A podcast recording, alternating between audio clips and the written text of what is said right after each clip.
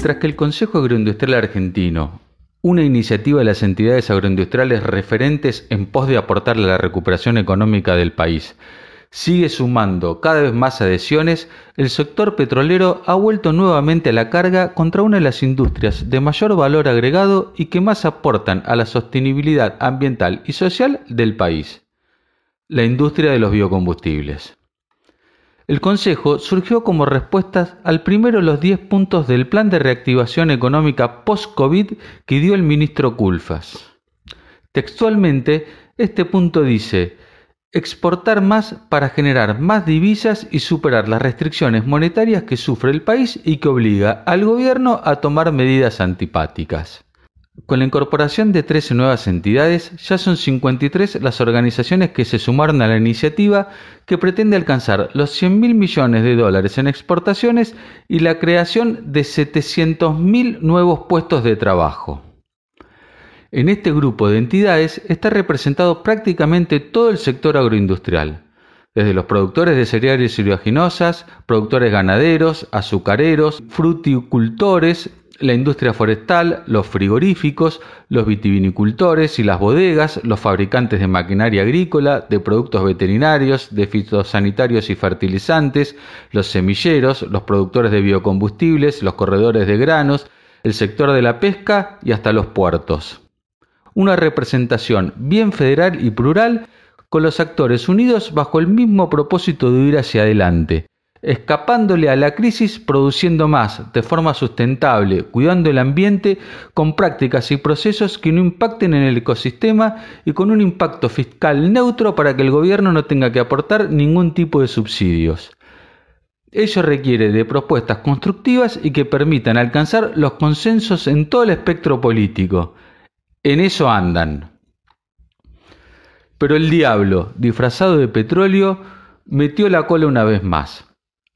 El viernes informamos en el portal que el sector de hidrocarburos habría presentado a la Secretaría de Energía un documento con los lineamientos que debe incluir la nueva ley de biocombustibles. Recordamos que la vigente tiene validez hasta abril del año próximo. La propuesta de los petroleros persigue un único propósito, quitarle toda participación al sector de los combustibles renovables. El primer tema que menciona el documento hace referencia al costo fiscal de los biocombustibles y piden que sean grabados con los impuestos que les caben a los combustibles fósiles. Según los petroleros, al estar el biodiesel y el bioetanol excluidos los impuestos a los combustibles líquidos y el impuesto al dióxido de carbono, por cada litro que se consume de biocombustibles en reemplazo de sus equivalentes fósiles, el Estado deja de percibir los ingresos de estos tributos. Aquí hay un claro y malintencionado mensaje de querer considerar a los biocombustibles como productos similares a los combustibles fósiles. Aunque cumplan la misma función, no tienen nada que ver uno con otros. En primer lugar, los biocombustibles no son hidrocarburos. Su producción engloba procesos biológicos, enzimáticos o fermentativos. En segundo lugar, los biocombustibles son renovables y reducen en al menos 70% las emisiones de gases de efecto invernadero y otros contaminantes nocivos para la salud. Por eso merecen tener un tratamiento fiscal completamente diferente, cualquiera sea su mezcla o proporción de uso.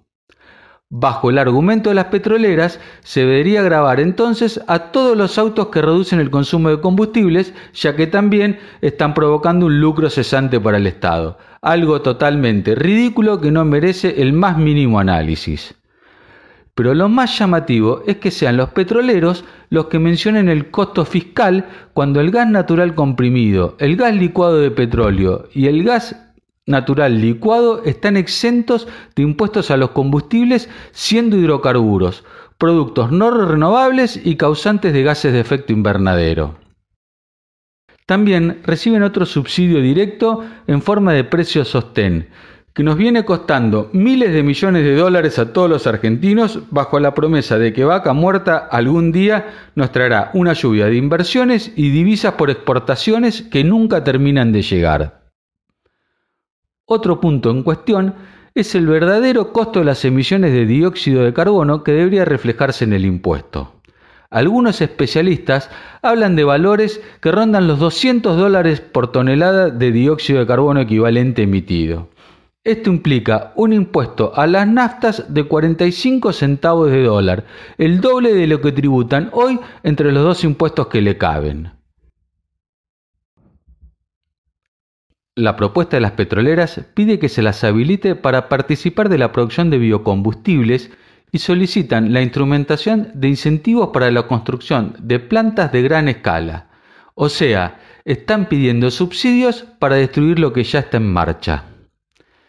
El biodiesel, el bioetanol y el biometano son por lejos las soluciones más inmediatas para descarbonizar el transporte la producción de estos combustibles renovables en Argentina cobra mayor relevancia ya que gracias a la baja huella ambiental de la agricultura y su cadena logística asociada, se logran valores de reducción de carbono respecto a sus equivalentes fósiles muy por encima de la media mundial.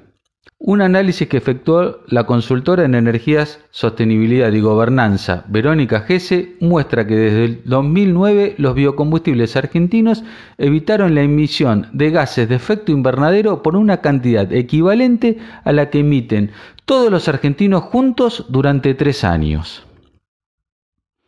En el mundo, especialmente en los países agrícolas como el nuestro, está creciendo a gran velocidad la producción de biocombustibles.